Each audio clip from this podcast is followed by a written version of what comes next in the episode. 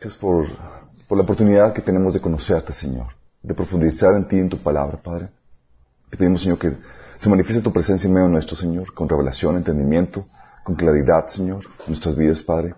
Que tu palabra se siembre en nuestras vidas, Señor, que busque el fruto deseado, Padre. Que podamos salir de aquí más sabios, Señor, de, de lo que entramos. Señor, que podamos salir de aquí con las herramientas y las armas para poder derrotar las tinieblas y las mentiras del enemigo, Padre. Habla atrás de mí, cubre cualquier deficiencia, Padre. Manifiéstate, Señor, glorifícate en el nombre de Jesús. Amén.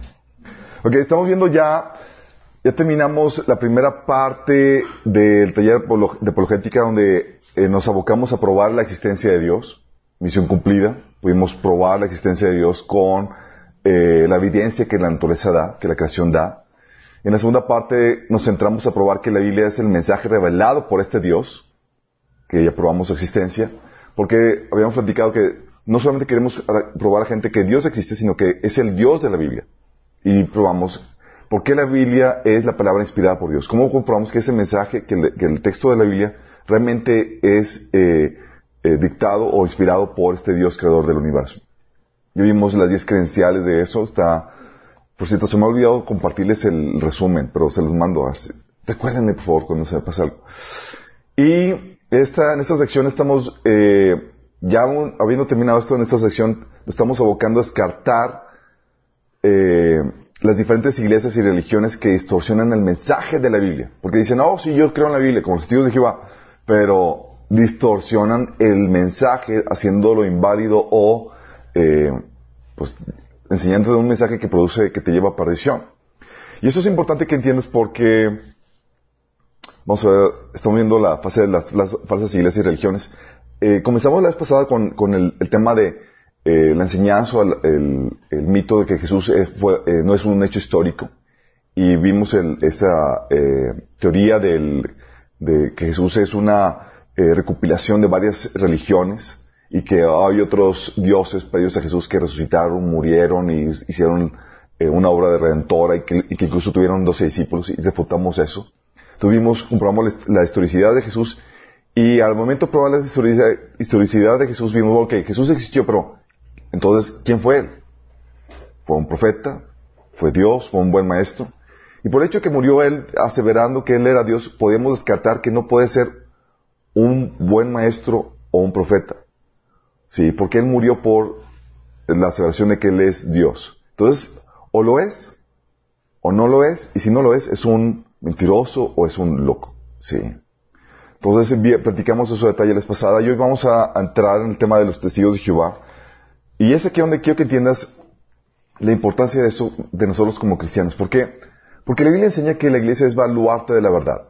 Dice 1 Timoteo 3 del 14 al 15. Dice, te escribo, esto te escribo, dice Pablo Timoteo, para que si tardo, sepas cómo debes conducirte en la casa de Dios, que es la, que es la iglesia del Dios viviente. Fíjate, la casa de Dios es la iglesia del Dios viviente, columna y baluarte de la verdad. Columna y baluarte de la verdad. ¿Alguien sabe qué es un baluarte? Algo valioso. ¿Baluarte algo valioso? Nada más. Baluarte es una construcción o recinto fortificado para resistir los ataques del enemigo. Sí. Es una construcción que diseñado para eh, resistir las, las embestidas. Es como el búnker donde te, te, refugias. Sí. Eh, porque el propósito de la iglesia es defender la verdad. ¿Dónde está resguardada la verdad? En la iglesia. Es el baluarte de la verdad.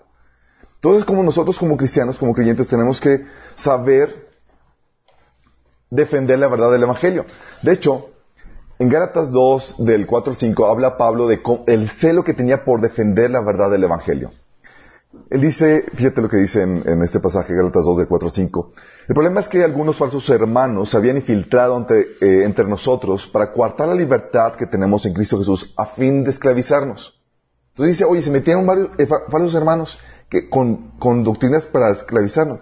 Dice, ni ni por un momento accedimos a someternos a ellos, pues queríamos que se preservara entre ustedes la integridad del Evangelio. Otra versión dice, queríamos preservar la verdad del mensaje del Evangelio para ustedes.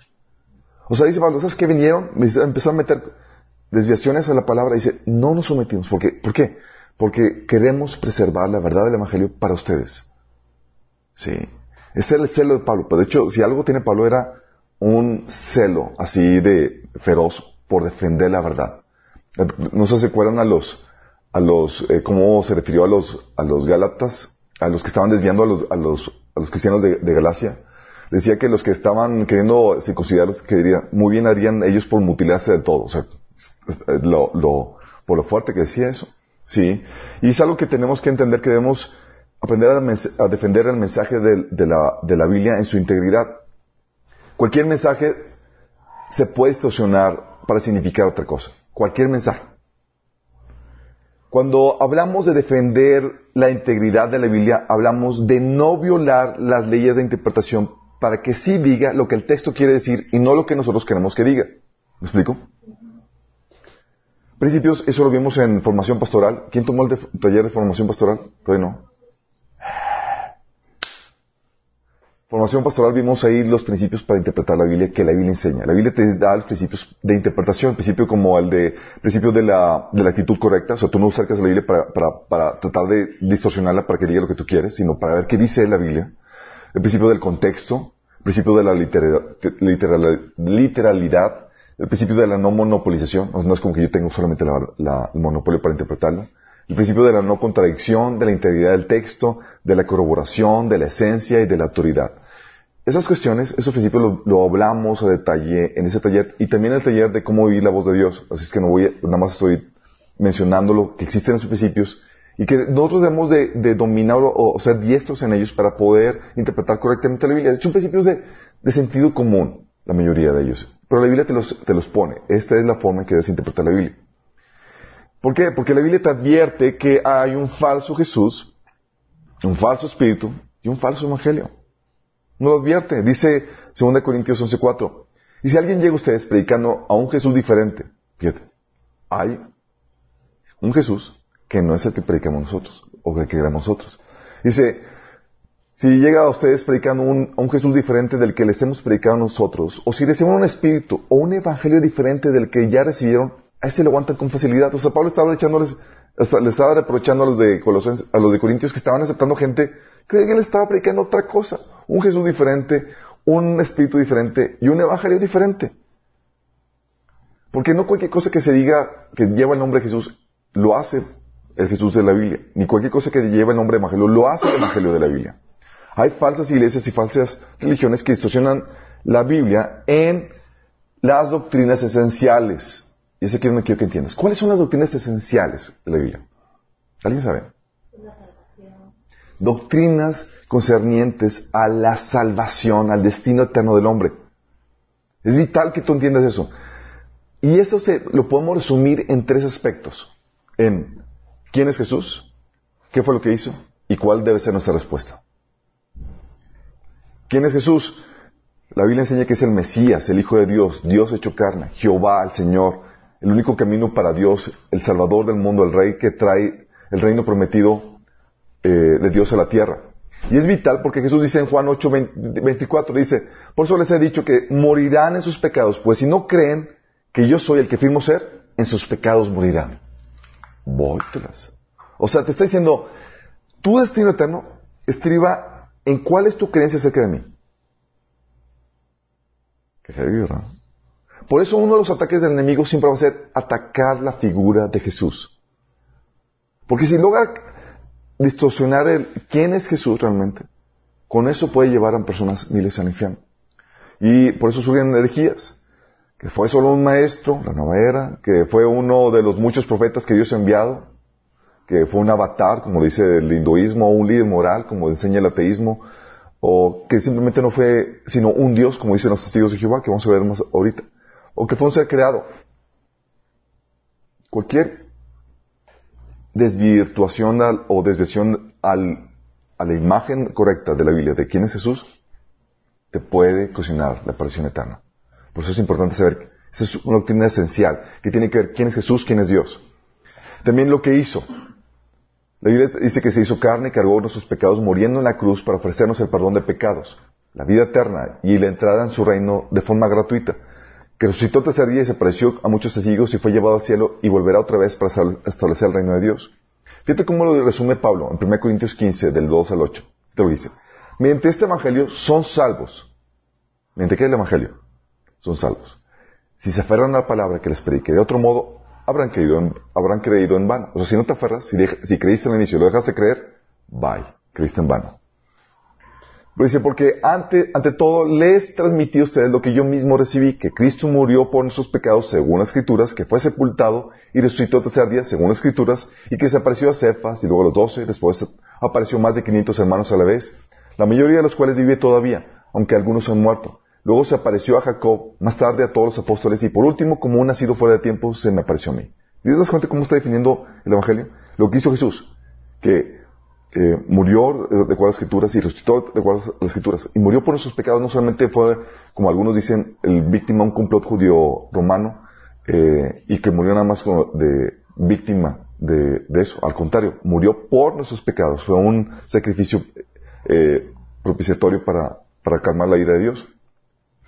Dice, por eso también dice, eh, primera Juan eh, 4.2, dice, esa es la manera en que sabremos si tiene o no el Espíritu de Dios, o sea, si es un Espíritu de Dios o del Anticristo. Dice, si una persona afirma ser profeta, reconoce, eh, reconoce que Jesús vino en cuerpo, esa persona tiene el Espíritu Santo. O sea, si niega que Jesús vino en carne, como algunos sectas, no es de Dios, porque está negando esta obra de Dios, que Dios hizo carne. Sí. Y por eso surge energías de que eh, que atacan lo que hizo Jesús. Dicen, ¿sabes qué? Lo que hizo Jesús no fue suficiente para salvarnos. Está atacando. Que se necesitan tus obras o la intención de santos para tu salvación. está atacando la obra de Jesús. O que no fue suficiente, no fue un sacrificio propiciatorio, sino que fue víctima de un, complot judío cristiano.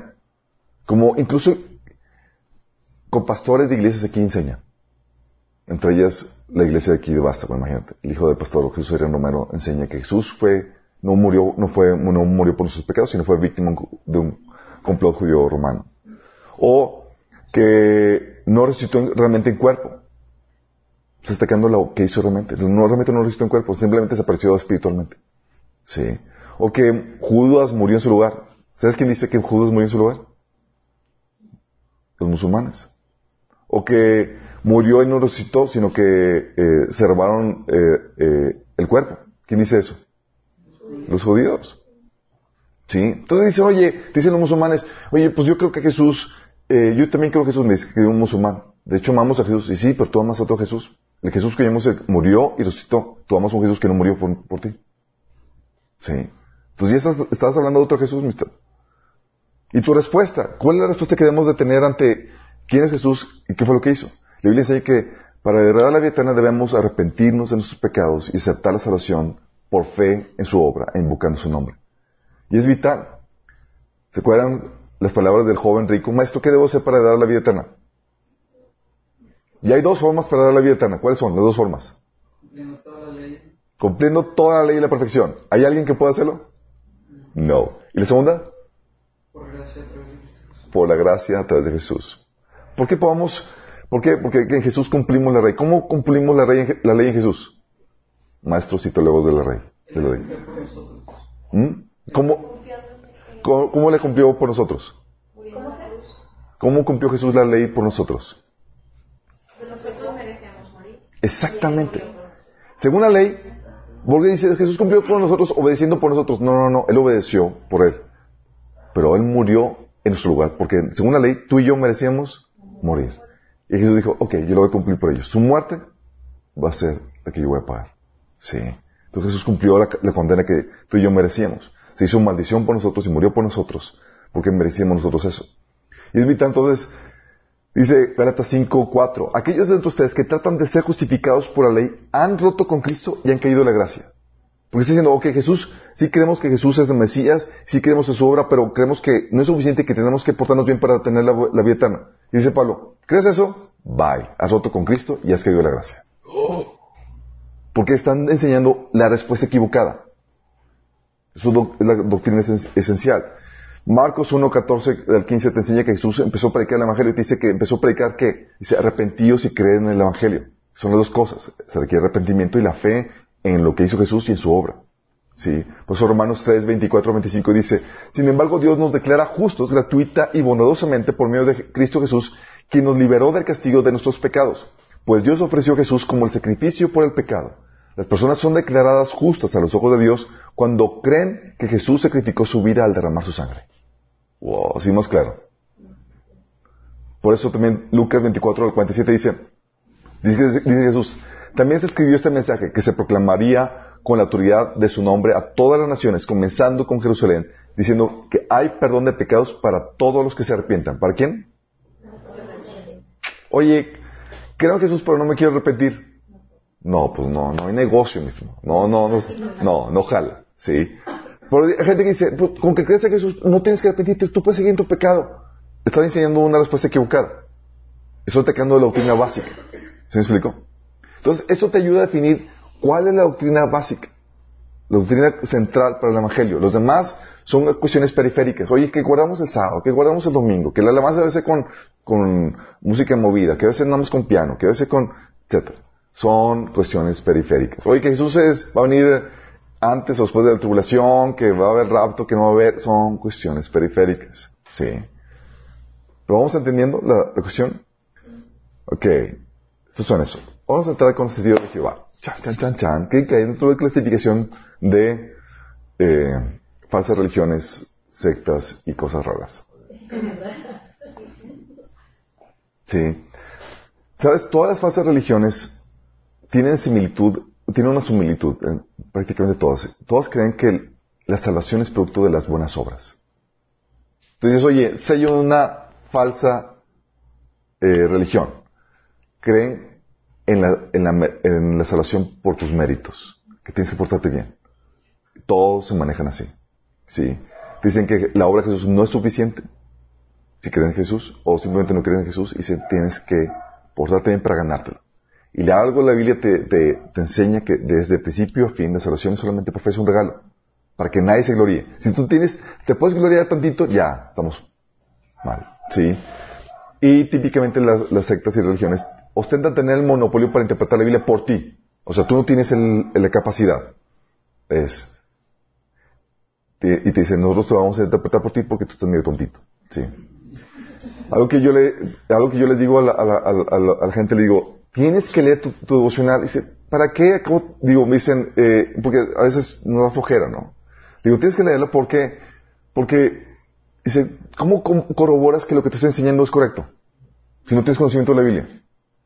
Digo, yo sé que delante de Dios que estoy enseñando todo lo correcto, pero, o sea, no, o sea, me puedo desviar. Y Pablo decía, si a nosotros un ángel del cielo les enseña un evangelio diferente, sea maldito. O sea, Pablo se podía, se incluía entre los que podía yo desviarme, pero el evangelio, el mensaje ya está establecido.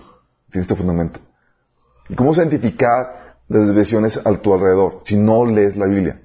Porque no se trata de seguir un hombre, se trata de seguir las escrituras. Y eso te pone en peso de responsabilidad, no al líder, sino a ti, que se, por eso tienes que conocer la Biblia. ¿Sale? Entonces, ok, testigo de Jehová. ¿Quién de aquí no ha sido visitado por un testigo de Jehová? No ha sido visitado. Vives en una, zona nueva seguramente. Te acabas de cambiar de... de, de o no la puerta. En tu trabajo, ¿quién más? Entonces hay dos personas. O sea, realmente el trabajo... Si algo se caracterizan de los, los testigos de Jehová es que son muy evangelistas, si, si es que podemos llevar el evangelio, sí. Pero tienen características admirables muy, o sea, muy respetables. ¿Sabes? Imprimen más literatura que toda la iglesia cristiana combinada junta. Qué vergüenza. Pero,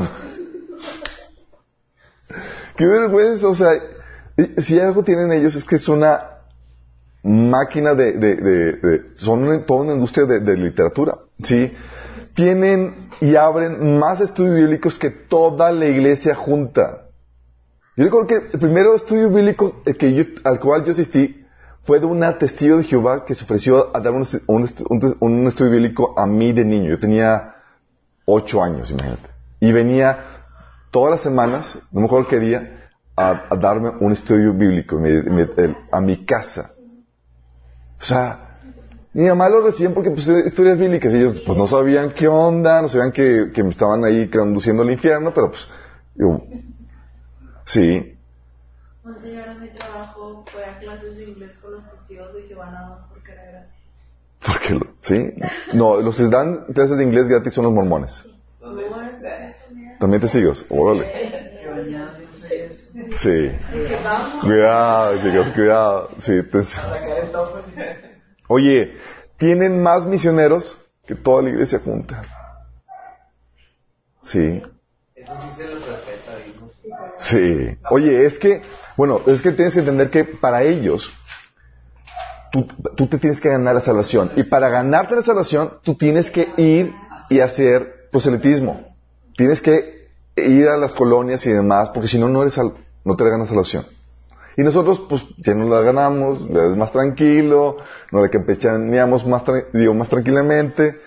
Sí, son también muy fervientes, pero están sinceramente engañados. Son muy fervientes. Si algo tienen los testigos de Jehová es que los instruyen muy bien, son muy fervientes y les enseñan apologética de su doctrina. O sea, es cómo rebatir y refutar lo que otros tienen. Y, como les enseñan eso y se enfrentan a un público prácticamente ignorante de religión, pues los hacen garras. Sí, los hacen garras.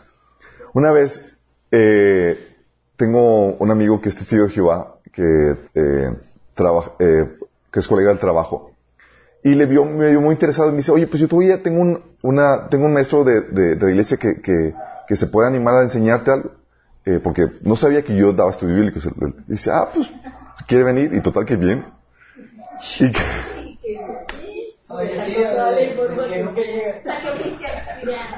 Tuvimos unas tres, tuvimos unas tres semanas y al final me dijo, no, contigo no se puede, eres un rebelde, no te dejas enseñar. Porque nada más me cuestionas todo. Y yo, y ahorita vamos a verlo, voy a explicar que los cuestionaba. Porque cuestionaba. Porque instruir a una, a una, persona ignorante, pues es fácil, ¿no? pero a una persona que, que sabes, eh, a ver, ¿qué anda con esto? Y, sí, se pone todo. Y aparte de eso, tienen su propia traducción que bueno, tiene la ventaja de que creen que la Biblia es, la palabra inspirada por Dios, inerrante. Es una gran ventaja porque podemos abordarlos bajo ese mismo terreno. Ellos, pero tienen su propia traducción. La traducción del Nuevo Mundo. Si tú tienes esa traducción porque suele, porque a veces la regalan o te la, te la pasan a ir saliendo, por favor, tírala. Está, vamos a, te voy a explicar cómo está la, de, de así de, de, de, mal, de distorsionada. Sí. Dice así casi más o menos no, de hecho sí tiene distorsiones muy fuertes, muy fuertes. Y ¿Tiene los mismos libros? Tiene los mismos libros, pero cambian algunas cosas que vamos a explicar hasta el final. Entonces, esas son características admirables. Yo he sido visitado por sitios bastantes veces. De hecho, una de las anécdotas es que fui visitado por una, eh, una testigo de Jehová que era cristiana antes. Y lo que yo le dije, ¿y qué pasó contigo? Y dice, no, me dice, ah, pues tú eres cristiano, yo también era cristiano. Y yo, encontré la verdad. Sí, y yo encontré la verdad. Y yo, ¿what? Sí, y era una señora mayor, y dice, pues yo, yo tenía que 20, 30 años de cristiana, y en la, en la iglesia, digo, en una iglesia cristiana, sí. Y, y estaban choqueados porque era como que, entonces, realmente nunca supiste la Biblia, porque eso, lo que vamos a ver ahora, chicos, es cuestión básico. De hecho, mucho de esto lo vimos en básicos de cristianismo, ¿se acuerdan? no se acuerdan. Sí. Sí, se llama la corriente, chicos. Sí. Contexto. Vamos a... Ok, Testigos de Jehová es una eh, religión fundada por Charles Russell en 1872. Eh, Comenzó con... Así es, 1870, a los 18 años, 18 años, Russell organizó una clase bíblica en Pittsburgh, Estados Unidos. Estados Unidos se convirtió aquí en una de las, mm, eh, el lugar donde surgieron dos principales sectas, que una de ellas es los mormones, que surgieron en Estados Unidos, y eh, Estados Unidos. Y los testigos de Jehová. Entonces, oye, comenzó a los 18 años un estudio bíblico. Y luego comenzó la primera edición de la revista Atalaya, que fue la primera edición de 6.000 ejemplares por mes. O sea, el tipo era ambicioso, sí. Voy a enseñar y voy a tener ya mi propia revista. ¿Cuántos de aquí, cuántas iglesias tienen su propia revista, chicos? Este con su estudio bíblico ya tenía su revista. Imagínate el impacto de, las, de la... Sí. 6.000 ejemplares por mes. Para 1982 producían cien mil libros y ochenta mil ejemplares de sus dos revistas diariamente. Pues digo, ¿quién no ha visto la famosa revista de las Atalaya? ¿Quién no la ha tenido en su mano y tirado en la basura? Imagínate, eso, y esto está hoy hablando de datos ya caducos de 1982. Sí. Han impreso ellos una versión de la Biblia llamada Nuevo Mundo que hacen modificaciones a la traducción para hacerla encajar con su doctrina. Hacen modificaciones así, a la conciencia. Vamos a cambiarle aquí porque si no, la gente se va a enterar de que por lo que enseñamos está mal. Así. ¿Qué doctrinas tienen? Manejan doctrinas como la de, oye, hay un, eh, hay un solo Dios en una persona. La Trinidad, te enseñan ellos que es de inspiración diabólica, pagana. Sí, entonces, para ti tú estás engañado por Satanás, para ellos, sí. Ellos creen que el Espíritu Santo no es una persona, sino una fuerza impersonal sin vida. Creen que Jesús es el arcángel Miguel. ¿Por qué la Trinidad? O sea, porque ellos piensan que la Trinidad es diabólica. Porque Dios es una sola persona para ellos. Entonces todo lo que no creas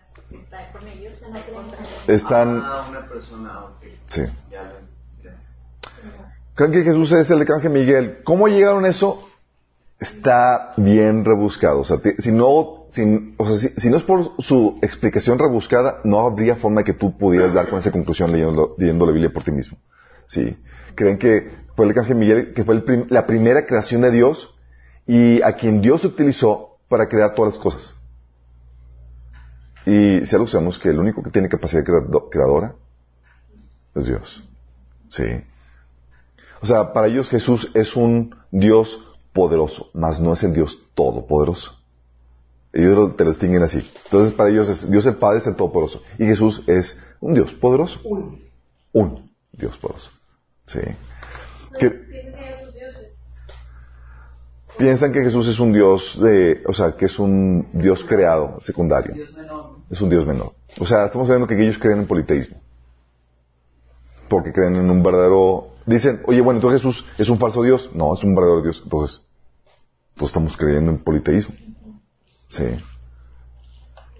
Creen que en la carne Jesús solo fue un hombre perfecto, pero no Dios. Que Dios no se encarnó en él. Creen que también Jesús no se levantó a los muertos en cuerpo físico, chicos sino como un espíritu. Oye, entonces, ¿cómo le hizo para que cuando la gente lo tocara, ah, en esos momentos se, se, se, se, materializaba, se solidificaba? Imagínate, dices. Entonces, o sea, realmente está engañando, realmente no se, no, no, así te lo maneja. ¿Y qué dice la iglesia? Si tú crees que Jesús no resucitó a los muertos, estás frito. Bueno, estás frito si no crees que Jesús es Dios. Punto. Nada más que estás ya más retos- retostado. Eh, Jesús, creen que Jesús no murió en la cruz, sino en una estaca. Por eso en las, en las imágenes de, los testigos de Jehová aparece Jesús así. ¿No se ven fijado? Sí, que no murió en- eh, crucificado, sino en una estaca. Eh, creen que Jesús empezó eh, su gobierno invisible en la tierra en 1914. ¿Y dónde está? Es un gobierno invisible. Hello.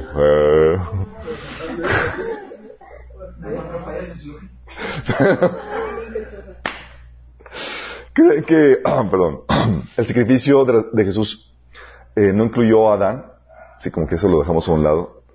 Creen que también, eh, ah, ellos creen que la iglesia de los testigos de Jehová se proclama a sí mismo profeta de Dios. O sea, el Watchtower, la sociedad esta es en sí mismo el profeta de Dios aquí en la tierra. Y solo los miembros de la iglesia, sus miembros, van a ser salvos. Sí. Eh, las buenas obras para ellos son necesarias para la salvación. La salvación es por fe y buenas obras. Si le faltan las obras, bye. Eh, y que es posible perder la salvación, O sea que son todos buenas personas. Que ellos tienen que ser buenas personas, si no, o sea, la cuestión, ¿cómo sabes qué tan bueno tienes que ser para, ten- para está, qué tan, qué tan bueno es suficiente? Exactamente. Sí. pues hacen no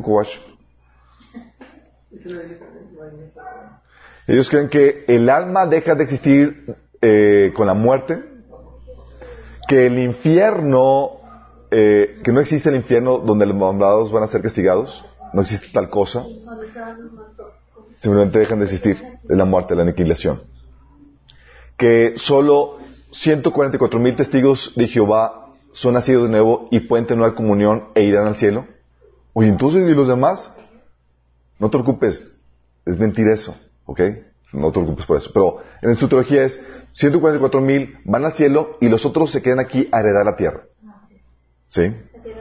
La tierra renovada. Así es, es lo que creen los testigos. Entonces lo que te venden a ti, porque los 144 mil ya se, ya, ya el, ese- el cupo ya se, ya, ya llega. Tú eres second class citizen Bueno, la voy a ver aquí, ¿y cómo se- de, de Apocalipsis donde dice que eh, dio el número de los 144 mil. Pero aparte eran judíos eso, ¿no? Es- es para- es- dice en el texto de Apocalipsis, tú lees y son judíos. Sí, pero pues cuando alegorizas el texto, cualquier cosa encaja. Sí. El límite, cuando alegorizas el texto, el límite es tu imaginación. ¿Ok? ¿Y los demás qué, qué pasa? Se quedan aquí en la tierra. Lo- el milenio. En el milenio, así es. Ellos creen que las transfusiones de sangre son pecado. Me ha tocado clientes que son testigos de Jehová.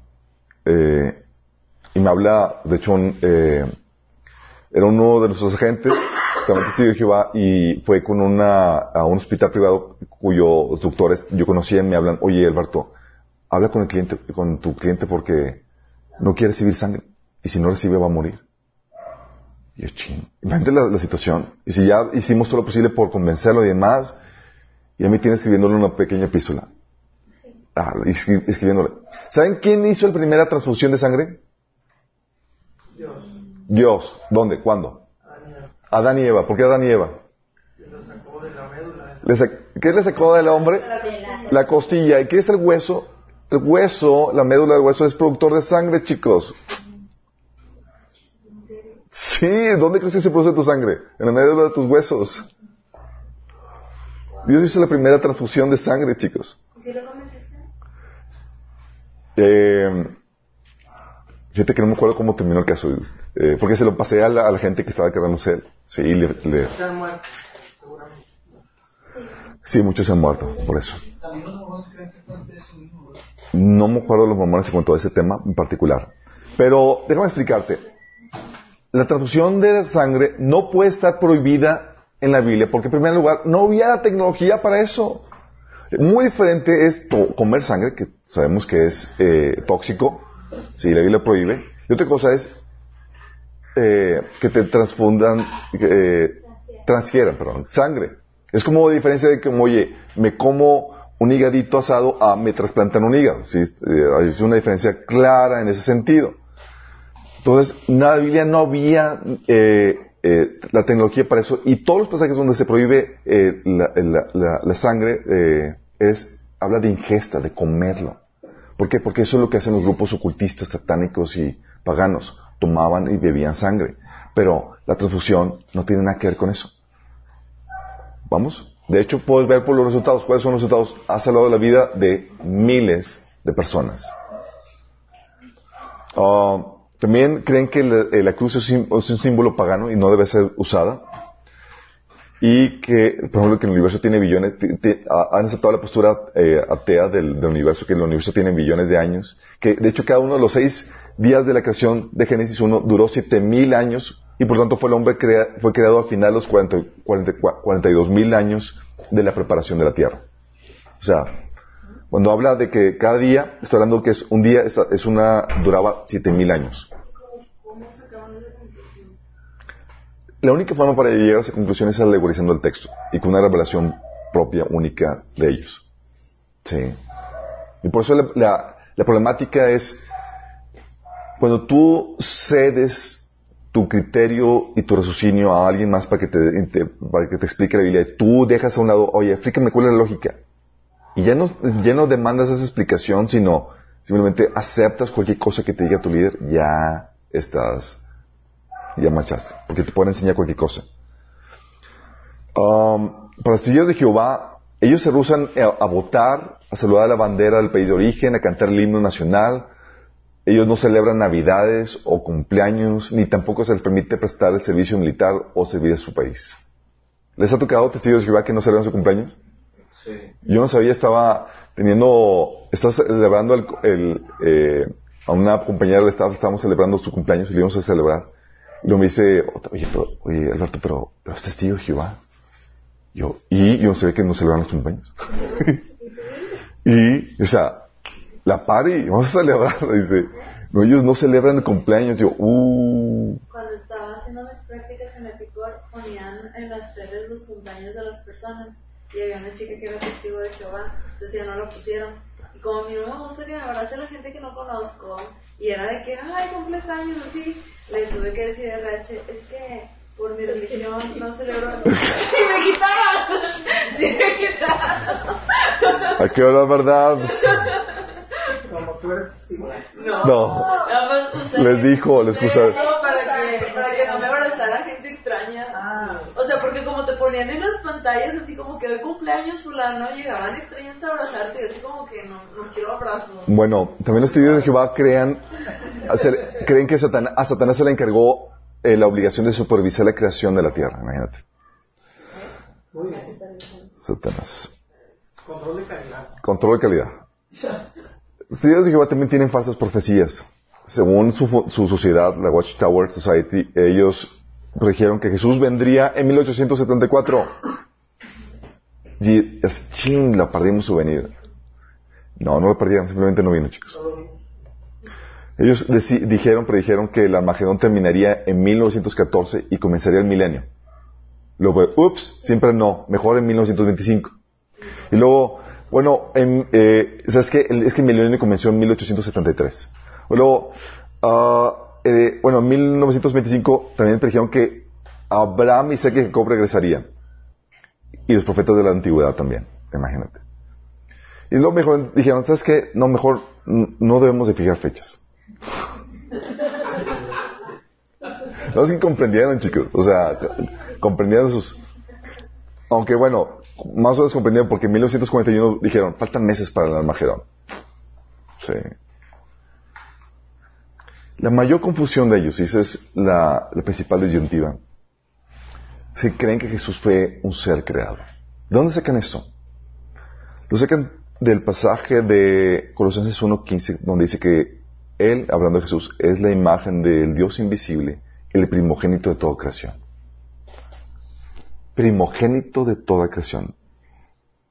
¿Qué entienden por eso? Creado. Primer creado. Pues que es, realmente significaba la palabra en griego que era el más importante en todo, en todos. Es un título de preeminencia, pero vamos a explicar qué onda. Porque parecía que, se- que- hay una contradicción, porque en, en Juan 1.3 dice que todas las cosas fueron creadas por Él y sin Él nada lo que ha sido hecho fue hecho. Entonces está diciendo que hay algo que no fue hecho por Él, que es el mismo.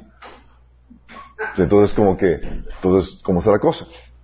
Sí, entonces no puede ser, dice, o fue, o todo fue por hecho, dice ahí Juan 8 1.3, todas las cosas fueron hechas por Él, y sin Él nada de lo que ha sido hecho fue hecho. O sea, está diciendo, todo fue creado por Él, y sin Él no se hubiera hecho nada. Entonces, oye, si Él, ¿cómo se puede haber creado a sí mismo? Simplemente no encaja, hay una contradicción. Pero, y tiene que ver con el, el título, el uso de la palabra primogénito. Primogénito, chicos, no significa primer creado. Existe una palabra griega que significa primer creado, la cual estaba en uso en la época de Pablo cuando escribió la, la carta de Colosenses, la cual no se usó en la carta. La palabra que se usó fue la palabra primogénito, no la palabra primer creado.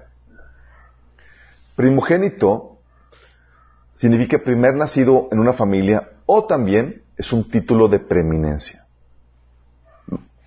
Título de, digo, primer nacido de la familia, Lucas 2.7. Y dio a luz a su hijo primogénito y lo envolvió en pañales y lo acostó en un pesebre para, porque no había lugar para ellos en el mesón. Pero luego te encuentras que ese título se le aplica a David. Pregunta, ¿David fue el primogénito de su familia?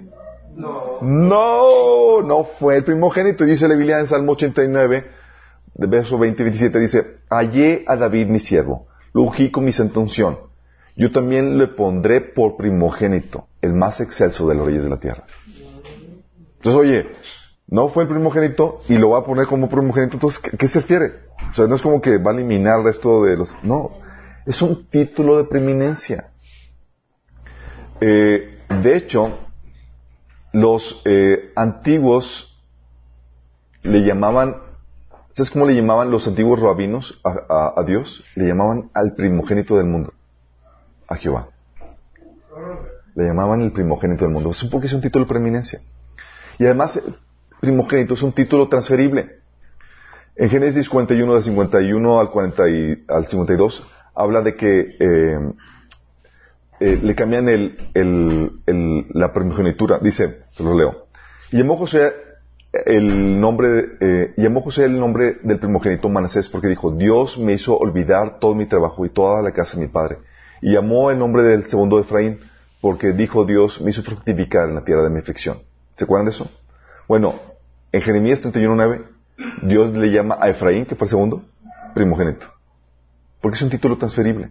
¿Se acuerdan cuando Dios eh, le eh, castigó a Rubén, el primogénito de, Isaac, porque se acostó con, la, con su concubina? Le dijo, ya no va a ser primogénito. Ese título de honor se lo vamos a pasar a alguien más. ¿O se acuerdan cuando Jacob le robó la primogenitura? No le robó. Le, eh, Saúl le vendió la primogenitura a Esaú, porque es un título transferible, es un título con, derechos. Entonces no tiene que nacer de nuevo, es un título de preeminencia. Por cierto, esa de, la, venta de la primogenitura viene en Génesis 25, 31 al 33. También, como les comentaba, los, antiguos rabinos utilizaban el título de primogénito del mundo para referirse a Jehová. A imagínate. Y por eso la referencia de Pablo de que es el primogénito de la creación, está haciendo una referencia a Jesús como título divino. De hecho, es usado como un título mesiánico en el Salmo 89, 27, que eh, el Mesías sería el, primogénito de Dios. Um, entonces es un título mesiánico y también es un título de- para Jehová. Salmo 89, 27 es lo que dice. Yo también te pondré por primogénito, el más excelso de los reyes de la tierra. Hablando es un título mesiánico, que sería el más excelso. Entonces, como dicen, eh, aquí dice que es el primogénito en Colosenses 1, 19, entonces tuvo que ser creado. No, mi chavo, no entiendes el, no entiendes, eh, el uso de la palabra primogénito. Primogénito es un, tiene el uso de preeminencia, título, y no tiene que ser una persona que nació o que fue creado o que tiene un comienzo, sino que es el, es el, el, el primero, la posición por encima de todo. Sí. Y aparte de eso, te sacan esto y te sacan también que, dicen, te sacan de, de la- de los evangelios eh, los pasajes donde realzan la humanidad de Jesús. Y la Biblia, tú y yo sabemos que Jesús fue 100% humano. ¿Sí? ¿Se acuerdan? Y te sacan esos pasajes y dicen, oye, es que la Biblia dice que fue un hecho, eh, un poco menor que los ángeles. Hebreos 2.7, Salmo 8.5. Que nació en un cuerpo humano. Hebreos 10, del 5 al, al 10. Que fue circuncidado, o sea, tuvo un cuerpo humano. Lucas 2.21. Que vivió en obediencia a sus padres terrenales. Lucas 2.57. Que fue tentado. Mateo 4.1. Que tuvo hambre. 4.2. Mateo 4.2. Comió. Lucas 24.43. Tuvo sed. Juan 19.28. Sudó. Lucas 22.44. Sangró. Lucas 22.44. Juan 19.34. Que no fue omnisciente. ¿Se acuerdan cuando preguntó quién me tocó la... Sí, se, se estaba haciendo o no se estaba haciendo. Sí. Dice, ahí está, no es omnisciente, entonces no es Dios. Marcos 5.30, Marcos eh, 13.32. Y que todo lo hizo, lo hizo dependiendo del poder y la dirección de, Dios. Donde Jesús hablaba de que todo lo hago por el poder de Dios o del Espíritu Santo por el dedo de Dios, como dice ahí en Lucas 11.20 o Juan 8.28. Y que también fue menor y subordinado al Padre, Juan 14.28. Dicen, ya está, no es Dios, Dios no, no puede tener esto. Yo, "Mm, really? Entonces te dicen, te realzan la, la, la, la humanidad de Jesús, pero ignoran los pasajes que hablan de la divinidad de Jesús. Y pasajes que hablan un montón. Por ejemplo, ese tipo de, problemáticas o de pasajes, los testigos de Jehová no saben cómo resolverlos. Por ejemplo, la Biblia menciona que fue declarado Dios e igual a Dios el Padre. Declarado Dios o, eh, o igual a Dios el Padre. La Biblia menciona, ¿se acuerdan cuando Tomás en Juan 20, 28 le, le dijo, Señor mío, Dios mío a Jesús? Le estaba hablando de Dios. O cuando en, en Tito 2, 13 dice Pablo, aunque estamos aguardando la, la esperanza bienaventurada y la manifestación gloriosa de nuestro gran Dios y Salvador Jesucristo. Le habla Dios Jesucristo, Dios y Salvador. Hebreos 1.8, Dios el Padre habla de Jesús. Tu trono, oh Dios, por el siglo del siglo. Cetro de equidad es el cetro, de tu reino. Dios el Padre hablando de Jesús. Tu trono, Dios. Dios el Padre reconociendo a otro Dios. Habíamos comentado el pasaje cuando Jesús en Juan 8, tre- del 58 al 59 dijo, les digo la verdad, aún antes de que Abraham naciera, yo soy. Y dices, pues ¿qué, qué tiene que ver eso? No, mi estimado. Si no entendiste, los judíos sí no entendieron, porque agarraron piedras y, y querían lo, luego apedrearlo por eso. Porque ¿qué significa cuando dice yo soy? Está haciendo un título Yahvé. Yahvé significa yo soy. Y cuando dice, antes de que Abraham fuese, yo era, pasado, yo fui, sino yo soy, está diciendo, oh my goodness, este ya se le subió. Es el Sí. nombre que le dio, Mos- que le dio Dios a Estaba diciendo que él era el gran yo soy. Y si dices, no es cierto, no entiendo eso. ¿Y por qué querían apedrearlo inmediatamente cuando dijo eso? Sí. Dice, en ese momento tomaron piedras para arrojárselas.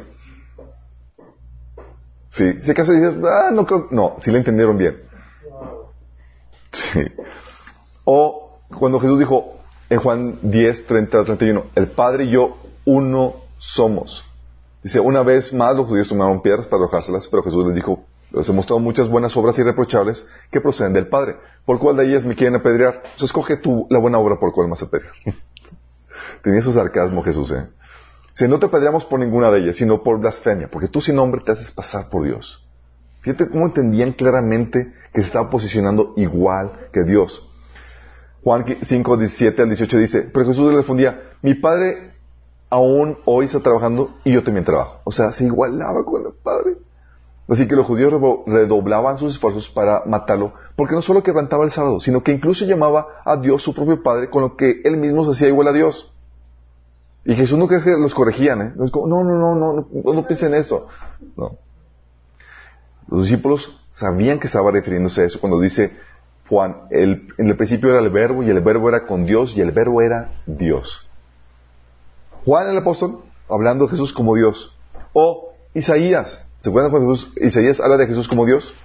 Que dice, porque un niño nos ha nacido, hijo nos es dado, el principado sobre su hombro y se llamará su nombre admirable, consejero, Dios fuerte, Padre eterno, príncipe de paz. ¿Cómo será llamado? Dios fuerte. Y este nos genera un problema, chicos. Si es declarado Dios o es igual a Dios, el Padre, si Jesús no quería ser considerado Dios, ¿por qué se hace igual a Dios? ¿Por qué no reprendió, por ejemplo, a Tomás por la blasfemia cuando le, di- le dijo, Dios mío? ¿Por qué los discípulos lo reconocen y enseñan como Dios? ¿O por qué aún Dios mismo lo reconoce como Dios cuando dice, tu trono, oh Dios, en Hebreos? ¿O porque Dios, Dios quien dijo que no hay otro Dios fuera de él en Isaías 45, 5, reconoce otro ser como Dios? ¿Quién es el tal Jesús para el Señor Jehová? Ellos no pueden resolver esto. Y- y- entonces, Dios reconociendo a otro Dios y dándole trono. ¿Cómo resuelves eso? Y eso es solamente otro un problema.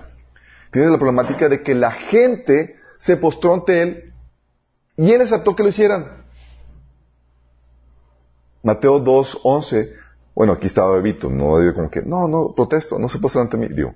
Dice, al entrar a casa vieron al niño con su madre María y postrándose lo adoraron. Y abrieron sus tesoros, le ofrecieron presentes oro, incienso y mirra. Se postraron y se adoraron. Mateo 8.2. Y aquí un leproso se postró ante él y dijo, Señor, si quieres, puedes limpiarme. Mateo 15.25. Entonces ella vino y se postró ante él diciendo, Señor, socórrame. Mateo 20.20. Entonces se le acercó la madre de los hijos de Zebedeo con sus hijos, postrándose él y pidiendo algo. Y en ningún caso Jesús decía, levántate, ¿qué te haces? Filipenses 2, del 9 al 11, dice, por eso Dios lo exaltó lo sumo, le, le otorgó el nombre que está sobre todo nombre, para que en el nombre de Jesús se doble toda rodilla en el cielo y en la tierra y debajo de la tierra y toda lengua confiese que Jesús es el Señor para la gloria de su Padre. O sea, no solamente se postró aquí esporádicamente, está diciendo, vaya un día donde todo la creación, todo lo que tenga rodillas, va a doblarla ante Jesús. Y eso nos genera un problema. La gente se postró ante él y él aceptó que lo hicieran. Ok, si postrarse ante él es algo, es el acto de adoración y veneración dado a Dios, como enseña Éxodo 25, Isaías 45, 23, 1 Reyes 18, 19, al punto, chicos, de ser rechazado por los verdaderos siervos de Dios, sea hombres o ángeles. Pedro levantó a Cornelio cuando se postró ante él. Hey, yo soy un mero, hombre, no te postres ante mí. O el ángel que se postró ante eh, Juan se postró ante el ángel y el ángel, hey, no, me van a regañar. Pero era algo codiciado por quién? Por Satanás, el que se postrara ante él. Si eso es así, ¿por qué aceptó Jesús que la gente se postrara ante él? ¿Por qué, ¿Por qué Dios ordena que toda rodilla se postre ante Jesús cuando es el acto de adoración más sublime? ¿Se contradice Dios? ¿Quiere que nos postremos ante un ángel, un ser creado, y no ante Él? ¿Aceptarías que alguien se postre ante Pablo, por ejemplo? ¿Ante Pedro? ¿Ante María? Para pedirles un favor especial. ¿Es correcto que nos, que nos postremos ante otro Dios? No. Pero aquí se ordena el que la gente se postre ante Jesús. ¿Quién es este tal Jesús? Los testigos de Jehová no saben resolver esta problemática. No pueden resolver esta problemática. También demandó Jesús un amor para sí mismo, un amor mayor que solamente se le debe a Dios. La Biblia te enseña en Mateo 22, 39 que debes amar a tu prójimo ¿en qué nivel? Como a ti mismo. Entonces, oye, al prójimo debo amarlo como a mí mismo. Si lo amo más que a mí mismo, ya le estoy amando como a Dios. ¿Vamos? Se nos ordena amar a Dios por encima que nuestro prójimo y aún que nosotros mismos. Mateo 22, 37. Entonces, oye, amor al prójimo como a mí mismo, amor a Dios por encima de mí mismo. ¿Vamos? Sencillo, ¿no? De hecho, debe ser Dios lo que más amemos, y si no es Dios lo que más amas, cometes idolatría, como viene Efesios 5.5, que dice, el ávaro es quien es idólatra eh, porque ama a los de este mundo, sí, más que Dios. Y sin embargo, y sin embargo, Jesús ordena que lo amemos más que nuestro prójimo o que nosotros mismos. ¿Dónde? ¿Cómo? Mateo 10:37. El que ama padre, el que ama madre, digo, el que ama padre o a madre más que a mí, no es digno de mí. El que ama a hija o hijo más que a mí, no es digno de mí. Entonces debes amarlo más que a tu prójimo. Y lo dice Lucas 14, 25, 26. Si alguno viene a mí y no sacrifica el amor a su padre, a su madre, o a su esposa, o a sus hijos, a su hermano, a sus hermanas, aún a su propia vida, no puede ser mi discípulo. O sea, está diciendo que está mandando un amor por encima del prójimo, por encima del que yo tengo por mí mismo. ¿Quién se cree él? Y este es un problema grave para los hijos de Jehová. Porque si Jesús es solo nuestro prójimo, y no Dios, ¿por qué entonces nos pide que lo amemos más que nuestro prójimo y, que a nosotros mismos? ¿Por qué nos pide que le demos un amor que solo se ordena a Dios? ¿Quería que cometiéramos idolatría con Él? Si un ángel nos pide que lo amemos más que nuestro a nuestro prójimo, sea padre, madre, hijos, hermanos, o más que nosotros mismos, ¿lo haríamos? Oye, se presenta un angelito, oye, amame a mí más que tú, más que todo. Si alguno de los apóstoles nos pidiera lo mismo, ¿lo harías? ¿Quién es este tal Jesús? Los testigos de Jehová no pueden resolver esa problemática.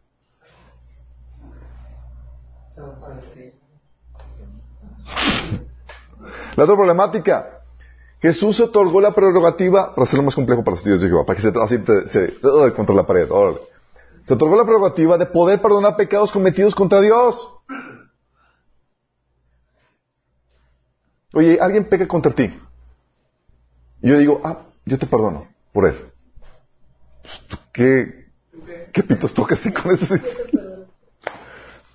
Mateo 9, 26 al 9 del, 6 del 2 al 6 dice, Jesús le dijo al paralítico, hijo mío, tus pecados son perdonados. Y si tú crees que estaba fanfarroneando, que estaba haciendo algo indebido, tú te puedes dar cuenta en la reacción de los fariseos. Cuando los fariseos reaccionan es, ah, aquí hay algo. Sí. Entonces algunos de los maestros de la, de la ley religiosa decían en su interior, es una blasfemia. ¿Acaso se cree que es Dios? Es obvio. ¿Quién puede perdonar los pecados cometidos contra él sino solamente Dios, el ofendido? Jesús sabía que ellos estaban pensando, lo que ellos estaban pensando, así que les preguntó, ¿qué, qué ¿por qué tienen esos pensamientos tan malvados en el corazón? ¿Qué es más fácil decir, tus pecados son perdonados o ponte de pie y camina? Así que les demostré que el Hijo del Hombre tiene autoridad en la tierra para perdonar pecados. Levántate y anda. Órale. Lucas 5:21 dice, los fariseos y los maestros de la ley comenzaron a pensar, ¿quién es este que dice blasfemias? ¿Quién puede perdonar pecados sino solo Dios? Y es correcto. Pero esto nos genera una problemática que los testigos de Jehová no pueden resolver. Si solo Dios puede perdonar los pecados cometidos contra Él, ¿cómo es que Jesús se otorgó esta prerrogativa? ¿Por qué Él sí puede perdonar los pecados? ¿Pueden los ángeles o el ser humano perdonar los pecados que se cometen contra Dios? ¿Puede algún ser humano o un ángel pagar los pecados, las condenas que se merecen todos los seres humanos que han existido y que existirán en unas cuantas horas de sufrimiento y muerte? No. ¿Quién es este Jesús? Ellos no te pueden resolver esto. También, para hacerlo más complejo, recibió honra y adoración Jesús. Los testigos de Jehová cambian la palabra cuando se refiere a adoración a Jesús, le cambian, a pesar de ser la misma que esa adoración. ¿Se acuerdan cuando Satanás dijo, hey, quiero que te postres a mí y me adores? Y Jesús le dijo, no, porque solamente a tu Dios adorarás. ado- ado- adorarás. Esa palabra de adorar que usó Satanás y que usó Jesús para Dios, es la misma que se aplica para él, es la misma palabra griega. No hay como que, pero los te- testigos de Jehová lo que hacen es que su versión, dicen, le cambian de, de, de adorar, le ponen a rendían culto. Así como que no suena ya tan, no suena tan, sí. Juan 9, del 35 al 39 dice, oyó Jesús que le habían expulsado, se acuerdan, al ciego de nacimiento. Y ella no le dijo, ¿crees tú en el Hijo de Dios? Respondió él y dijo, ¿quién es Señor para que crea en él? Le dijo Jesús, pues le has visto, y el que habla contigo él es. Y él dijo, creo Señor, y le adoró. Voites. Mateo 14, 33. Y todos los que estaban en la barca vinieron y lo adoraron diciendo, verdaderamente eres el Hijo de Dios. Mateo 2, 11. Y entró en la casa, vieron al niño con su madre y postrándose lo adoraron, los reyes magos. Mateo 28, 17. Cuando vieron a Jesús, lo adoraron, pero algunos de ellos dudaban cuando se presentó resucitado. Juan 5, del 23 al 24. Porque a todos los que honren al Hijo, como, porque, para que todos honren al Hijo como honran al Padre. O sea, la misma honra del, del pa- que se debe al Padre a Jesús. O cuando dice el Padre de Jesús en Hebreos 1.6. Otra vez, cuando, cuando introduce el primogénito en el mundo, dice, adórenle todos los ángeles. Dios, armando un culto de adoración al Hijo. Y la más tremenda, Apocalipsis 5 del 11 al 14. Dice, yo oí, digo, y miré y oí la voz de muchos ángeles alrededor del trono y de los seres vivientes y de los ancianos, y su número era millones de millones que decían a gran voz, el cordero que fue inmolado es digno de tomar el poder, las riquezas, la fortaleza, la honra, la gloria y la alabanza. ¿Quién? El cordero.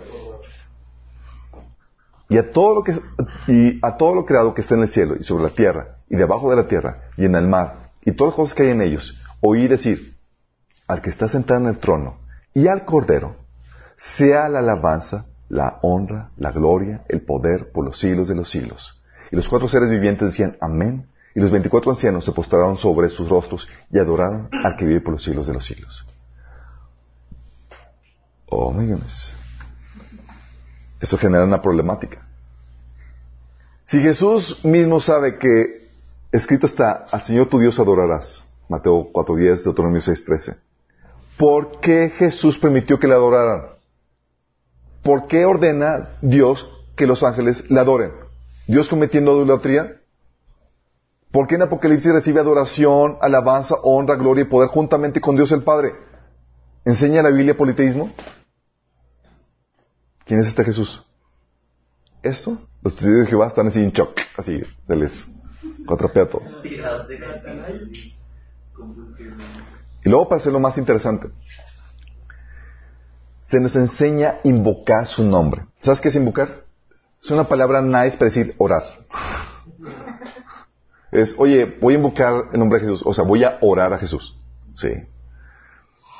La Biblia nos enseña que podemos invocar a Jesús. ¿Se acuerdan? Por ejemplo, Esteban, en Hechos 7:59, dice, y apedrearon a Esteban mientras él invocaba y decía, Señor Jesús, recibe mi espíritu. ¿A quién está invocando? A Jesús.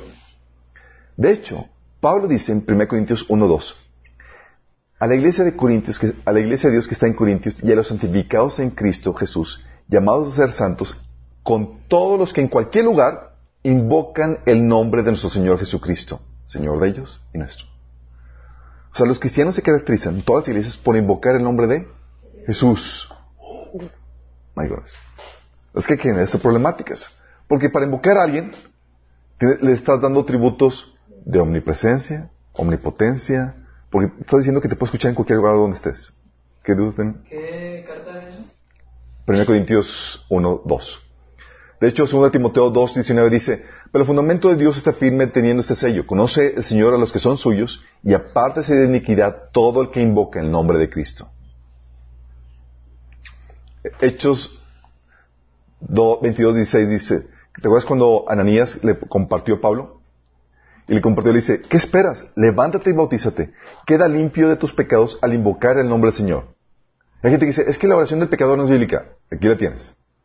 Invoca el nombre del Señor para pedirle perdón, para conciliarte con Él. Hechos 9, del 14 al 17, fíjate lo que dice Ananías. ¿Te acuerdas cuando Ananías estaba discutiendo con Dios? De que, oye, quiero que vayas a orar por una persona que necesita oración. Ah, sí, Señor, yo. Es Pablo. No, Señor. Sí, eh, aquí yo iré. Y te dicen quién. Dice, ay, no, Señor. Hechos 9, del 14 al 17 dice, y aquí tiene, está Ananías discutiendo con Dios, dice, cuando dice que es Pablo, dice, eh Señor, tiene autoridad de los principales sacerdotes para prender a todos los que invocan tu nombre. ¿Con quién está habla- hablando Ananías? Con Jesús. O con todos los que invocamos tu nombre, Señor, nos va, nos va a aprender. Dice, el Señor le dijo, ve, porque instrumento es escogido, eh, escogido me es este, para llevar mi nombre en presencia de los gentiles y de los reyes y de los hijos de Israel. Porque yo le mostré cuánto les es necesario padecer por mi nombre. Fue entonces Ananías y entró en la casa, poniéndose sobre, la, sobre él las manos, dijo, hermano Saúl, el Señor Jesús, que se te apareció en el camino por donde venías, me ha enviado para que recibas la vista y se llene el Espíritu Santo. ¿Quién lo envió? ¿Con quién está diciendo? Está hablando de invocar el nombre de Jesús. Romanos 10, 9 dice que todo aquel que invocar el nombre del Señor será salvo. La problemática con esto es, hay un pasaje en la Biblia que dice, en Éxodo 23, 11, que dice, no invoques los nombres de otros dioses, jamás los pronuncies. Si algo te prohíbe la Biblia es, tienes prohibido invocar cualquier otro ente o ser espiritual, cualquier otro Dios. Es prohibido. Entonces, si es así, ¿por qué nos enseña la Biblia, por qué nos enseñan los apóstoles a invocar el nombre de Jesús? ¿Por qué Jesús encomienda a Pablo llevar su nombre a los gentiles para que estos puedan invocarlo? ¿Por qué Pablo en Corintios menciona que un punto en común entre todas las iglesias de Cristo es que invocan el nombre de Jesús? ¿La Biblia se contradice? ¿Podemos invocar el nombre de otro Dios? ¿Debemos desobedecer el mandamiento de Jehová e invocar el nombre de Jesús para ser salvos? Aquí los testigos están así con que ya colapsando. Sí, no saben cómo resolver eso. Y aparte de eso, tienes la problemática de quién es el primero y el posterior que la Biblia menciona. Isaías 44.6. Dice aquí, así dice Jehová el Señor Todopoderoso, yo soy el Redentor de Israel, yo soy el primero y el último, fuera de mí no hay otro Dios. ¿Quién es el primero y el postrero? ¿El primero y el último? el Todopoderoso, el Redentor de Israel. ¿Vamos? Isaías 48, 12. Escúchame Jehová, Jacob Israel, a quien he llamado, yo soy Dios, yo soy el primero, yo soy el último. ¿Quién es el primero y el postrero? Dios. Apocalipsis 1.8. Yo soy el alfa y el omega, el principio y el fin, dice el Señor, el que es, el que era y el que ha de venir, el Todopoderoso. ¿Quién es el principio y el fin? El, el primero y el postrero. El Todopoderoso. ¿Sí? ¿Vamos bien con esto? Tú lees los testigos y dices, pues sí, es Jehová. Es el Todopoderoso. Mm, chido.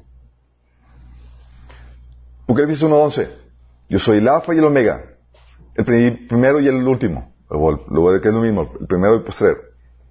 Escribe un libro, lo que ves y envíalo a las siete iglesias que están en, Asia, a Esfe- Éfeso, Esmirna, Pérgamo, Tiatira, Sardis, Filadelfia y la Odisea. ¿Quién es el primero y el postrero? El alfa y el omega. El que está dictando la- las cartas de Apocalipsis. Sí.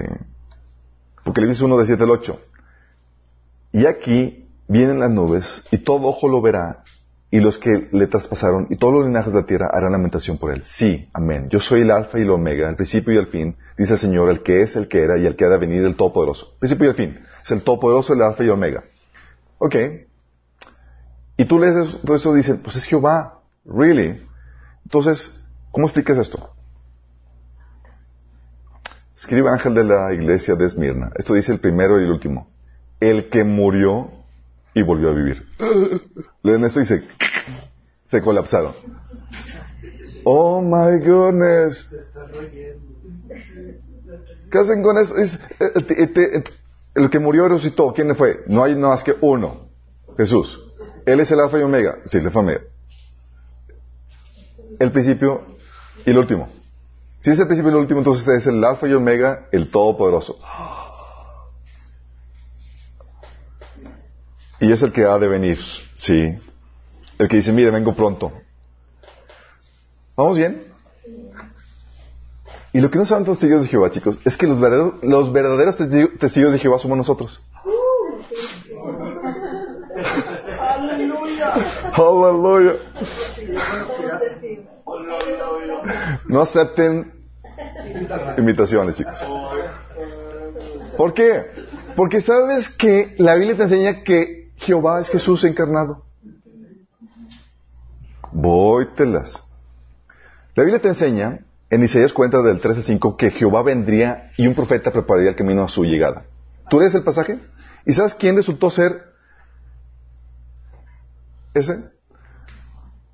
Es Juan, aquí lo que copié otra vez. Bueno, Juan es enviado para preparar el camino a Jesús. Ese profeta es Juan. Y quien preparó el camino no fue, bueno, este Jehová quien preparó el camino es Jesús encarnado. Dice Isaías cuenta del 3 a 5, voz que clama en el desierto, prepara el camino a Jehová. Y en Nuevo Testamento aparece, voz del que clama en el desierto, prepara el camino al Señor, en sus cenas. Luego dice, yo a la verdad os, os bautizo con agua para arrepentimiento, pero el que viene tras de mí, a quien está preparando el camino, cuyo calzado no soy digno de llevar, es más poderoso que yo, él os bautizará con Espíritu Santo y fuego. Su ventador está en la mano, y limpiará su era, y recogerá el trigo en el granero, y quemará la paja en el fuego que nunca se apagará. ¿A quién está preparando el camino, Juan? A Jesús. Entonces la profecía de que iba a venir un profeta para preparar el camino a Jehová, que se cumplió Juan el Bautista, estamos hablando de que era Jehová encarnado, era Jesús mismo. La Biblia menciona que Jehová sería traspasado en Zacarías 12, 10. ¿Y qué crees? La Biblia menciona que Jesús fue traspasado. En Juan 19, del 36 al 37. Dice, mirarán al que traspasaron. Apocalipsis 1.7 también menciona eso, que le harán lamentación a los que lo traspasaron.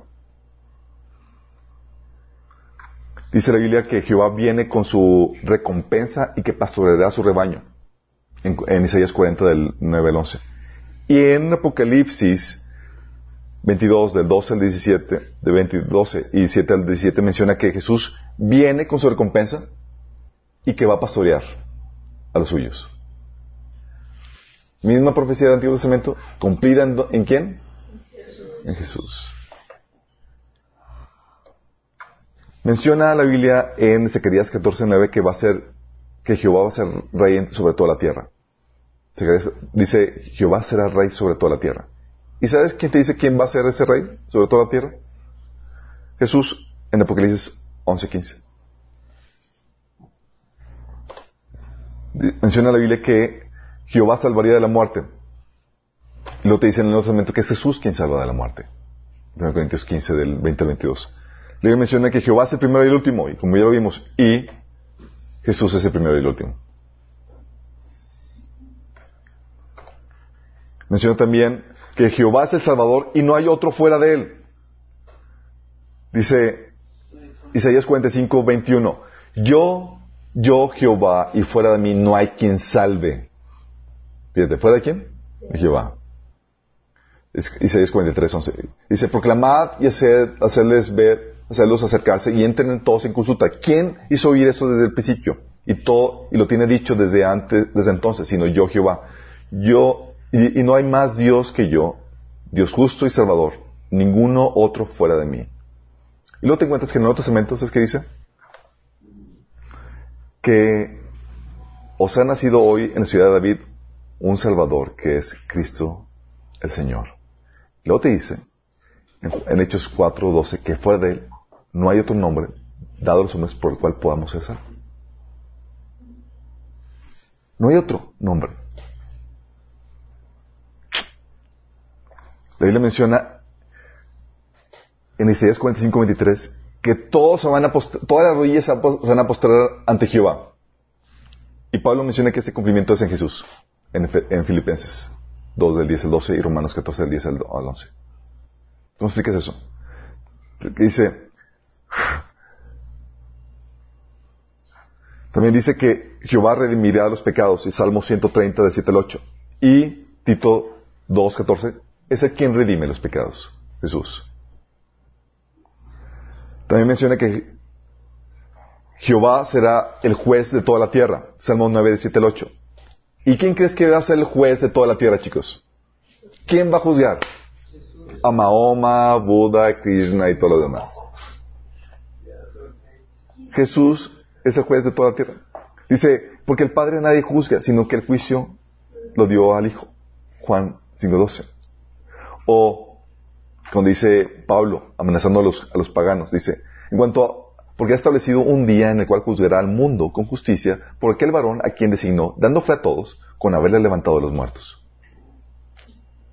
Romanos 2 dice, dice, en aquel día Dios juzgará por Jesucristo los secretos de los hombres conforme a mi, a mi evangelio. Entonces, ¿quién va a ser el juez de la tierra? Jehová. Uy, ¿qué crees? ¿Se contradice la Biblia? No. Jesús es Jehová. Salmo 102 habla de Jesús, habla de Jehová. Desde el principio tú fundaste la tierra y los cielos son obra de tus manos. Y sabes, en Hebreos te dice que ese pasaje que servía a Jehová es de Jesús. Vóytelas. Te dice en Deuteronomio 10, 17 que Jehová es Señor de señores. ¿Y qué crees? En Nuevo Testamento Jesús es Señor de señores. ¿Hay algún testigo aquí que quiere colapsarse?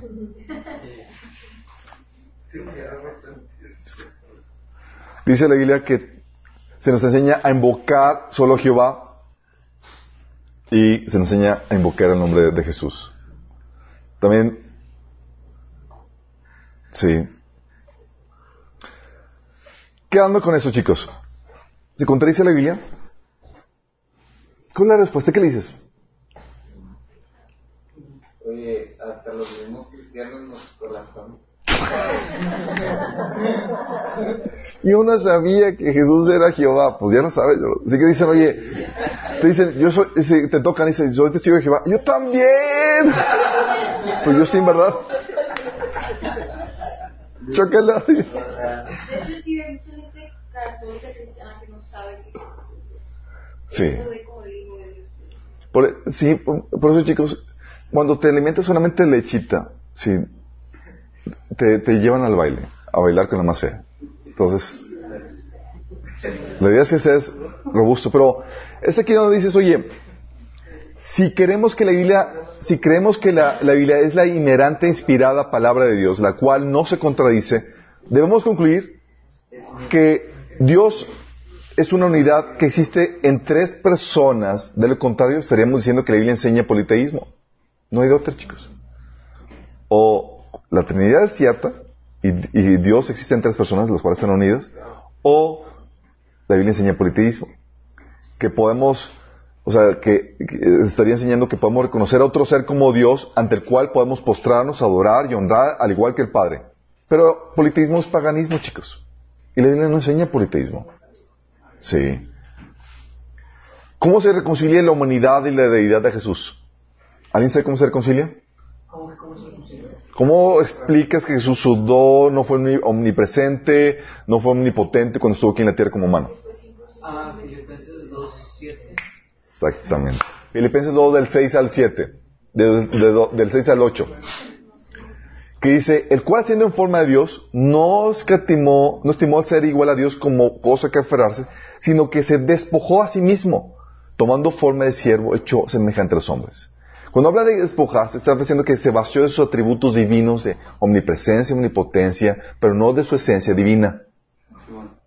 Es decir, cuando estuvo aquí en la tierra estuvo viviendo 100% como ser humano. Pero era, era él adentro. A él adentro, en su ser, era Dios divino, pero sin los atributos de Dios. Sí, de hecho, fue sí, Pues sí. sí, es, sí era Dios, pero se despojó de sus atributos, más no de su esencia, para tomar forma de siervo, hecho semejante a los hombres. Por eso la Biblia se menciona a Jesús como el segundo Adán, viene en Romanos qui- eh, 5, eh, 14 y 1 Corintios 15, 45. ¿Por qué segundo Adán? Porque Jesús vivió como Adán vivió antes de la caída. ¿Sí me explico? Sin pecado y dependiendo completamente de Dios. Je- Jesús fue la figura de cómo Dios quiere que viviera Adán antes, del pecado. Vivió como hombre durante toda su vida terrenal hasta su crucifixión. ¿Y qué pasó con, con su resurrección? Con su resurrección volvió a recibir la gloria que tenía antes de la creación del mundo. Recuperó todos sus atributos divinos, su omnipotencia, omnipresencia y demás. Dice la Biblia, ¿se acuerdan? En Juan 17:5. Y ahora, Padre, glorifícame con- en tu presencia con la gloria que tuve contigo antes de que el mundo existiera. Es decir, devuélveme los atributos que, de los cuales me despojé. Y se le devolvió. Por eso Jesús podía decir en Apocalipsis que Él es el Todopoderoso. Sí, por eso decía que a los discípulos que toda autoridad me ha sido dada en el cielo y en la tierra. Y como toda autoridad le ha sido dada, con toda autoridad viene acompañado todo el poder. Por eso dice en Apocalipsis 1.8 que Él es el Todopoderoso. ¿Vamos? No puedes tener autoridad si no, tienes, si no va el poder acompañado. ¿Va? Esa no es la problemática, esa no es la única problemática. La última problemática con la que vamos a terminar es la terrible traducción de los testigos de Jehová. Cuidado, chicos, con la traducción de los testigos de Jehová. En textos claves que hablan de la deidad de Jesús cambian las palabras. Ellos parafrasean textos para decir lo que ellos quieren.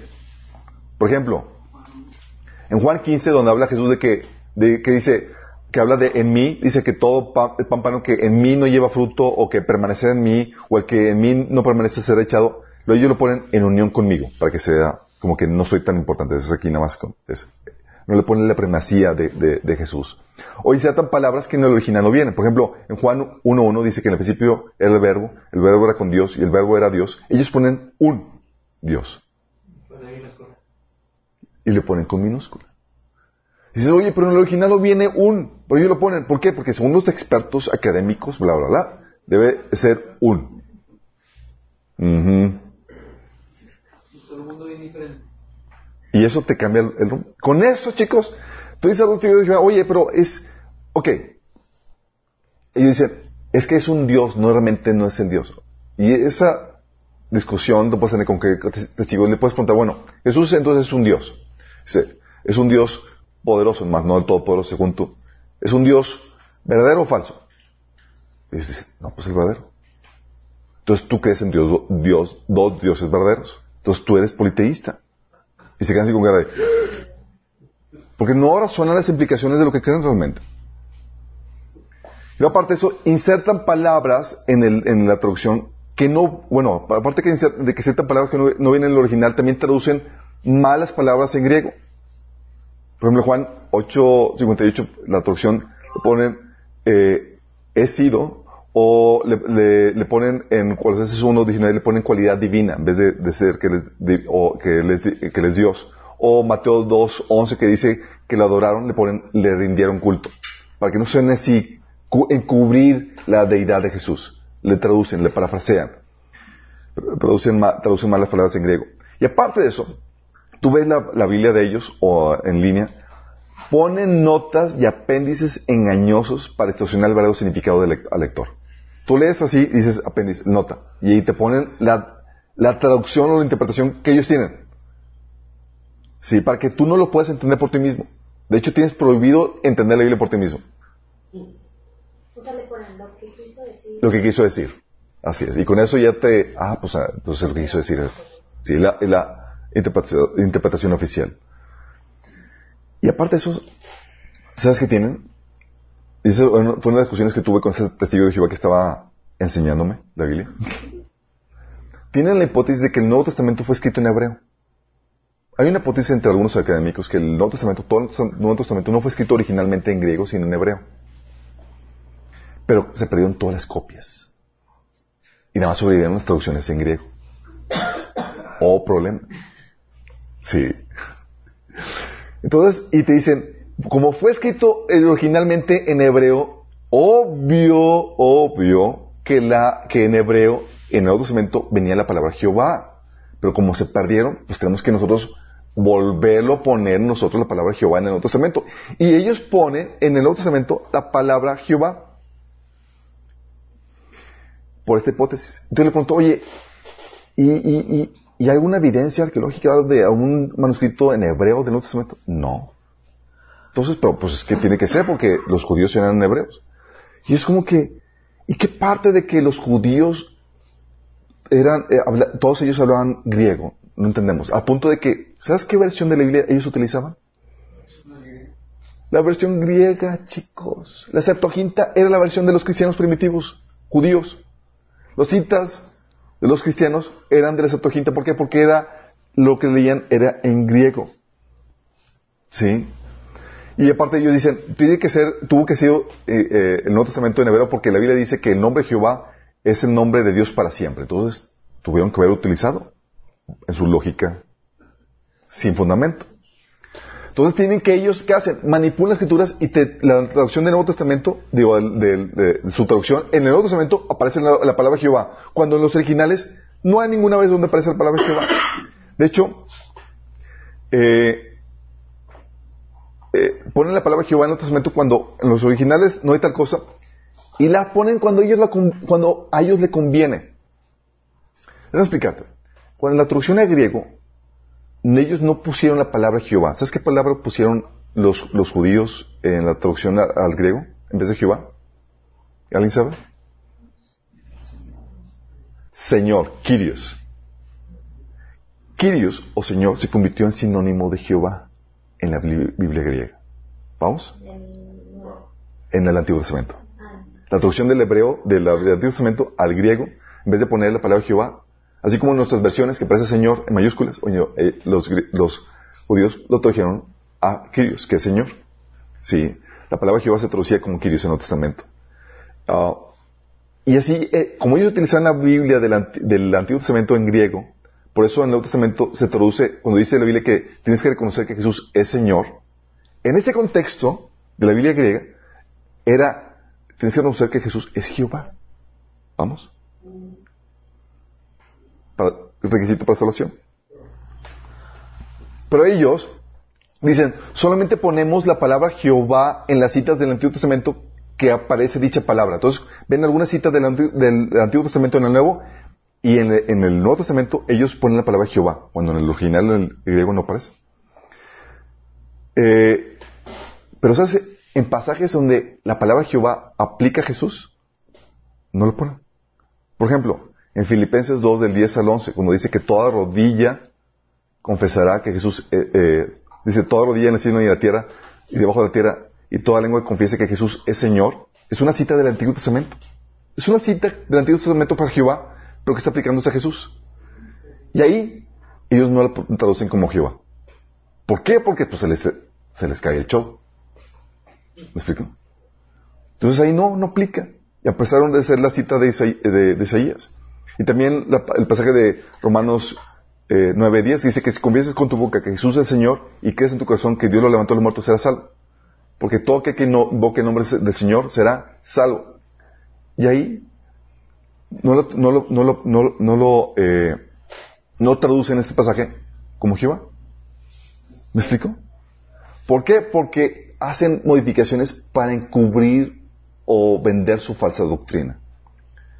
Aparte de eso, utilizan el texto de, de los académicos famosos Westcott y Hort, que sacaron una traducción griega, del cual, eh, modificada, del cual se basan ellos para la traducción del Nuevo Mundo. Y esos tipos eran académicos con una agenda anticristiana. De Westcott, su bibliografía, tú puedes encontrarte que era, está metido en espiritismo.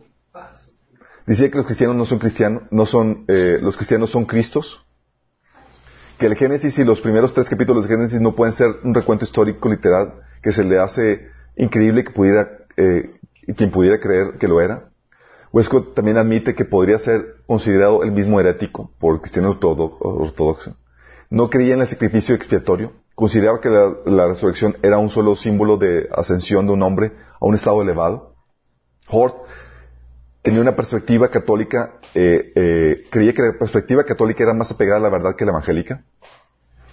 Que el purgatorio es una verdad muy importante. Y niega que el cielo fuera verdad de hecho, el lenguaje de redención para él no es literal sino figurativo. Creía que la venida de Jesús era figurativa. Su libro favorito, Darwin. Creía que ni el Edén ni la caída original existieron. No creía en el sacrificio expiatorio. De hecho, se le decía más aceptable creer en el rescate pagado por Satanás en vez de uno pagado por Dios el Padre. Se le decía repugnante una redención que requiriera el derramamiento de sangre.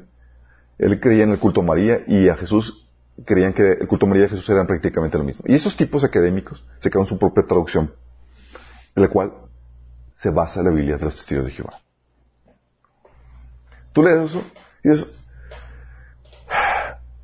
por eso las personas que, que, que, aceptan la traducción de los testigos de Jehová, que es la traducción Nuevo Mundo, tú chécate ahí qué libro estás, Biblia, estás leyendo, si aparece Nuevo Mundo, desastre de, de, sí es difícil que una persona que lea la traducción Nuevo Mundo encuentre la verdad de la doctrina de, la divinidad de Jesús porque está encubierta con estas modificaciones que ellos tienen. Y más porque insertan la palabra de Jehová en el Nuevo Testamento cuando no aparece en el original. Con eso tienes que, ellos tienen ya bien a, modificar, modificar, los textos y bien conocidos los textos para mantener a la gente de Jehová eh, cautiva a su doctrina. La problemática, y eso es el tip para, para evangelizar, es que ellos, los testigos de Jehová, no están abiertos a que tú les enseñes algo. Ellos van con el chip de yo te voy a enseñar. Entonces la mejor forma de abordar un testigo de Jehová es haciéndole preguntas. Enséñame. Y cuando le enseñas, enséñame esto o respóndeme esto, y ellos ya se ponen, genial, alguien está, alguien está dispuesto a que, me, a, que le enseñe. Y abrieron la puerta. Y abrieron la puerta. Entonces tú lo puedes llevar con esas preguntas y con este material a ver las contradicciones de lo que ellos están enseñando. Y va a empezar a revolver ahí los enganes y van a explotar.